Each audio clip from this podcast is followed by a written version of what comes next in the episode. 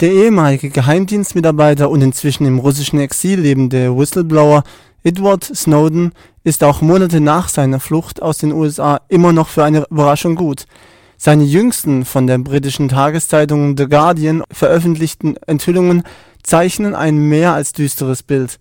Dem US-Geheimdienst NSA und dem britischen Dienst GCHQ ist es augenscheinlich gelungen bisher sicher geglaubte Verschlüsselungsverfahren zu unterwandern. Bankdaten, Patientenakten, E-Mail-Verkehr, alle Kommunikation im Internet ist für die Geheimdienste lesbar. Der Wissenschaftsjournalist Stefan Fuchs hat sich mit dem KIT-Sicherheitsexperten und Kryptologen Professor Jörn Müller-Quade über die politischen und wissenschaftlichen Konsequenzen dieser weltweiten Spionageaktivitäten unterhalten.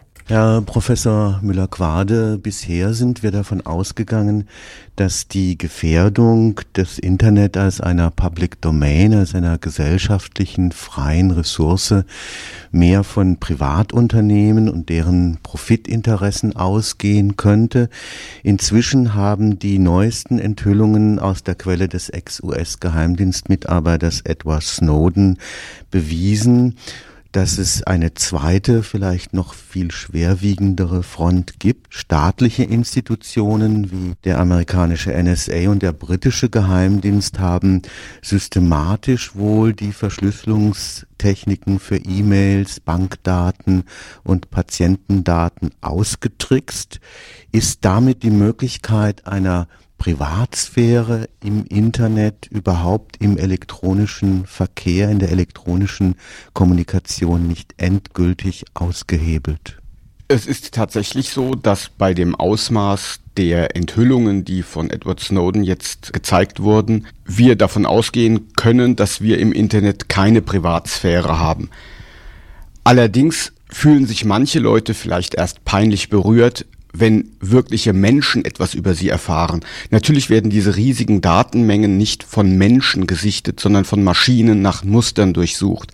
Das heißt, wenn jemand Angst vor Peinlichkeit hat, dann kann es tatsächlich sein, dass er nicht wichtig genug ist, als dass die NSA ein Dossier anlegen würde, das sich je Menschen angucken. Es hat natürlich auch ökonomische Auswirkungen, wenn man daran denkt, dass Unternehmen ja von Technologie heute profitieren. Wenn technologische Daten auf diese Weise ausspioniert werden, hat es natürlich auch einen großen ökonomischen Schaden. Ja, da sehe ich tatsächlich neben dem Schaden für meine persönliche Freiheit eines der Hauptprobleme, die amerikanische und die englische Regierung haben sich nicht stark genug davon distanziert, keine Industrie- und Wirtschaftsspionage zu betreiben. Und man kann sich überlegen, dass mit Zugriff auf Google-Anfragen man im Prinzip schon weiß, welche Patentrecherchen Unternehmen machen und mit Zugriff auf Metadaten kennt man im Prinzip die Kundendateien. Das heißt, man weiß, wie gut es dem Unternehmen geht, wie viele Kunden es hat und welche Kunden es hat. Man weiß im Prinzip auch, wer Übernahmekandidaten sind und man hat wirtschaftspolitisch und industriepolitisch einen ganz anderen Blick, der ganz andere Entscheidungen ermöglicht. Lassen Sie uns ein bisschen im Detail anschauen, wie das jetzt funktioniert hat. Da gibt es im Grunde zwei Dinge, die wichtig sind, die es ermöglicht haben für diese Geheimdienste, diese Privatsphäre auf diese Weise zu durchbrechen. Auf der einen Seite sind gängige industrielle Verschlüsselungsprogramme augenscheinlich durch Einfluss auf diese Unternehmen, die sie herstellen, auf die Softwarehersteller mit Hintertüren versehen worden. Das heißt, der Kunde, der solche Verschlüsselungsprogramme benutzt, weiß gar nicht, dass es da geheime Eingangstüren gibt, die diesen Geheimdiensten bekannt sind. Das bedeutet aber, dass die Softwaresicherheit ganz entscheidend in Frage gestellt wurde. Tatsächlich gibt es da zwei verschiedene Angriffspunkte. Das eine, meines Erachtens das Interessantere, ist, wenn das Verfahren an sich Schwächen hat. Aber der wahrscheinlich häufiger gewählte und wahrscheinlich letztlich einfachere Zugriff ist, wenn die Software, meistens dann Closed Source, proprietäre Software, gar nicht das tut, was man eigentlich denkt, was sie tun sollte und dadurch ganz, sage ich jetzt mal kryptografisch triviale Hintertürchen hat.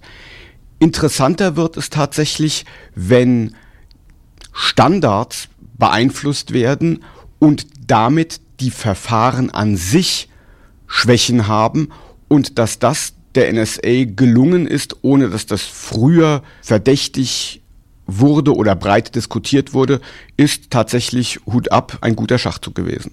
Diese Hintertüren, wie auch immer sie da in diese Software-Verschlüsselungsprogramme reinkommen, haben natürlich neben dieser Frage, dass staatliche Institutionen diese Hintertüren benutzen können, um uns auszuspionieren, haben die natürlich auch noch einen anderen Nachteil. Es könnten ja auch Hacker diese Hintertüren finden und benutzen. Tatsächlich wurde das schon diskutiert, dass eigentlich jetzt die Regierung eine Mitverantwortung dafür trägt, dass wir weniger sicher unterwegs sind im Internet als eigentlich möglich. Das heißt, Regierungen haben ihre Schutzpflicht verletzt und sind eigentlich mitschuld auch an der Misere mit den Hackern, denn ich denke, sichere Systeme, sichere Betriebssysteme, sichere Software war nie wirklich ein Interesse, wo die Regierungen sehr stark dran interessiert waren und wo sie sehr stark hinterher waren. Der andere Aspekt, dass in der Kryptographie sozusagen wissenschaftliche Durchbrüche möglich waren, das ist davon die Rede, dass also Champagnerkorken knallten bei den Geheimdiensten, weil solche gewaltige Fortschritte in der kryptoanalytischen Technik bisher nicht so vorstellbar waren. Ist das nicht eine ganz neue Herausforderung für die Kryptographie? Natürlich gibt es jetzt neue Herausforderungen für die Kryptographie. Es ist tatsächlich für unsere Wissenschaft auch fast ein bisschen peinlich, dass es gelingen konnte, unsichere Standards zu verabschieden, dass es gelingen konnte, bestimmte Parameter, gerade bei der elliptischen Kurvenkryptographie, so zu wählen, dass vielleicht die resultierenden Kurven sehr unsicher sind und inhärente Schwächen haben. Ich denke, dass da in der Kryptographie noch einiges gearbeitet werden muss. Die größere Herausforderung sehe ich aber eigentlich darin, dass man den gesamten, man sagt Technology Stack sichern muss. Das heißt, eigentlich muss sich die Software auch darauf verlassen können, dass die Isolationsannahmen, dass bestimmte Geheimnisse eben im System bleiben und nicht nach draußen gehen. Inwieweit haben die neuen Techniken, die man entwickelt hat, unter anderem um in der Elementarteilchenphysik die großen Datenmengen aus den äh, Teilchenbeschleunigern zu analysieren, also die berühmten Big Data Techniken. Inwieweit haben die eine Rolle gespielt bei diesem ja, Loch, was sich jetzt auftut, augenscheinlich in kryptografischen Techniken? Ich denke, bei dem Loch in den kryptografischen Techniken ist diese Rolle nicht so groß, sondern diese Big Data Techniken sind das Spionagewerkzeug schlechthin, wenn man mal die Daten im Klartext vorliegen hat. Man kann anlasslose Massenüberwachung machen und Muster suchen und verdächtige Personen finden, selbst wenn man vorher gar nicht so genau spezifiziert hat, was eigentlich genau verdächtig ist.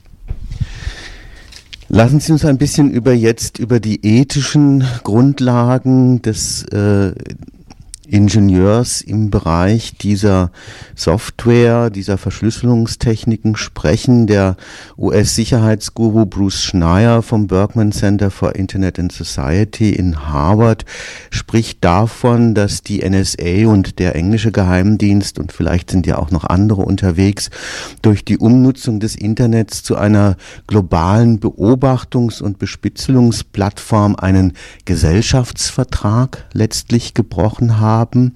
Er ruft die Engineering Community dazu auf, also die Macher des Internets, die Freiheit des Internets zurückzuerobern.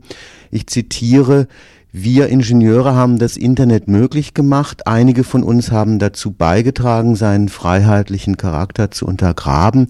Jetzt müssen diejenigen von uns, denen die Freiheit wichtig ist, dazu beitragen, diese Freiheit wiederherzustellen. Ist das ein Aufruf, dem Sie sich persönlich auch anschließen können?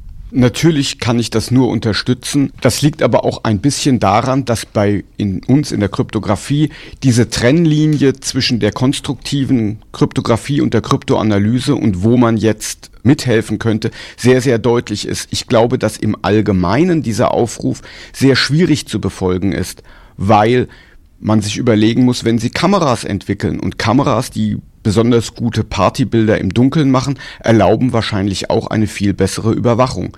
Da sind die Dinge häufig Dual-Use Und selbst in der Kryptographie muss man zugeben, gibt es auch diesen Dual-Use-Aspekt, nämlich wenn man an das Verbrechen denkt. Eigentlich wollen wir ja, dass Verbrecher letztlich nicht sich gegen Strafverfolgung wehren können. Das heißt, wenn man mich fragen würde, ob ich perfekt anonymes Geld haben wollte oder perfekte Verschlüsselung, dann könnte ich sagen, dass das eine sehr schwierige Frage ist, weil es manche Leute gibt, denen ich genau das wünsche und andere Leute, vor denen ich Angst haben würde, wenn sie das hätten. Jetzt haben Sie ja bei Castell, also bei diesem Kompetenzzentrum für Internetsicherheit, eine Reihe von Thesen aufgestellt, unter anderem auch die Privatsphäre, ein ganz wichtiges Element. Sie fördert die Sicherheit. Daher muss es, so heißt es in einer dieser Thesen, unsere IT-Infrastruktur es jedem ermöglichen, die Grenzen seiner Privatsphäre selbst und sinnvoll zu setzen. Das ist aber jetzt durch diese Techniken und dieses Vorgehen der Geheimdienste letztlich unmöglich geworden. Ja, die These, die wir da aufstellen, ist natürlich auch ein Wunsch. Und wenn wir sehen, dass das im Moment sehr, sehr schwierig ist, dann ist es umso wichtiger, diesen Wunsch klar zu formulieren. Und dieser Wunsch hat zwei Aspekte. Einmal muss es prinzipiell möglich sein und zum anderen, und das ist auch ein Hintergrund der These, sollte es sehr einfach einstellbar sein. Viele Leute haben in manchen Bereichen überhaupt kein Problem damit, Privatsphäre aufzugeben und in sozialen Netzwerken unterwegs zu sein. In anderen Bereichen hingegen wollen sie geschützt sein. Wie man jetzt aber sein System konfigurieren muss, damit genau das passiert, ist leider noch sehr unklar und es gibt auch anscheinend viele Leute in der Industrie und in den Diensten, die kein Interesse daran haben, dass das einfach wird. Wie erklären Sie sich die doch sehr verhaltene Reaktion der Politik, auch hier in Deutschland, auf diese Enthüllungen? Eigentlich steht das Briefgeheimnis ja im Verfassungsrang, also der Schutz des Briefgeheimnisses ist Verfassungsinhalt. Soll was für die gute alte Snail-Mail galt, für die elektronische Post jetzt plötzlich nicht mehr gelten? Ist da irgendwie eine Grenze überschritten? Ich denke, dass die Politik in einer sehr, sehr misslichen Lage ist. Einerseits profitieren sie davon, dass die Dienste relativ gute Arbeit machen und dass eben tatsächlich bestimmte Bedrohungen verhindert werden können. Und andererseits sollten die Politiker sehr, sehr deutlich machen, dass sie hinter uns als Bürger und hinter unserer Privatsphäre stehen, hinter der Industrie stehen, die Angst vor Ausspionierung durch ausländische Dienste hat. Aber es ist eben eine Gratwanderung. Ich denke, dass wir jetzt keine Aufregung brauchen, die schnell abebbt, sondern tatsächlich langfristige Dinge ansteuern sollten, langfristige Ziele ansteuern, die uns unsere Souveränität im digitalen Zeitalter zurückgibt. Was könnte das sein? Beispielsweise könnte es ein Betriebssystem geben, das Linux-basiert ist, das Open Source ist, das irgendwo bei staatlichen Stellen, beispielsweise bei der BSI, hinterlegt ist, wo aufgrund der Prozesse sichergestellt ist, dass der lauffähige Code, den man sich dann runterladen kann, tatsächlich der Code ist, der auch wirklich von dem hinterlegten Source Code stammt. Ich denke, dass dort Hintertürchen einzubauen, schon mal erheblich schwieriger ist. Wir müssen erstmal vielleicht dran denken, wie wir diese anlasslose Massenüberwachung schwieriger machen. Und dann müssen wir eben auch überlegen, ob es vielleicht einzelne Techniken gibt, wie beispielsweise die Kommunikation im Behördenbereich oder im Firmenbereich, wo man dadurch, dass man eben viele Vertrauensverhältnisse mal in Frage stellt, ein bisschen neu anfängt, neu überlegt, die Dinge von Grund auf so entwickelt, dass wir uns sicher sein können, dass wir geschützt sind.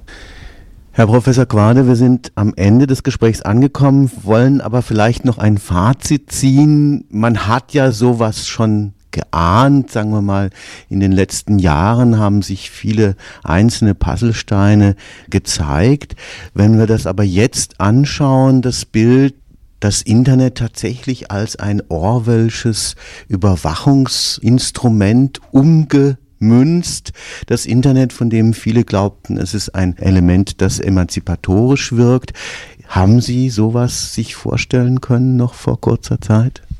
Ja, das klingt jetzt ein bisschen paradox, aber wir genießen die Zeit etwas, denn wir haben vor vielen Dingen schon vorher gewarnt und das wurde immer ein bisschen wie absurde Verschwörungstheorien abgetan. Jetzt aber ist deutlich, dass das wahre Ausmaß der Überwachung tatsächlich die Warnungen von damals sogar übersteigt.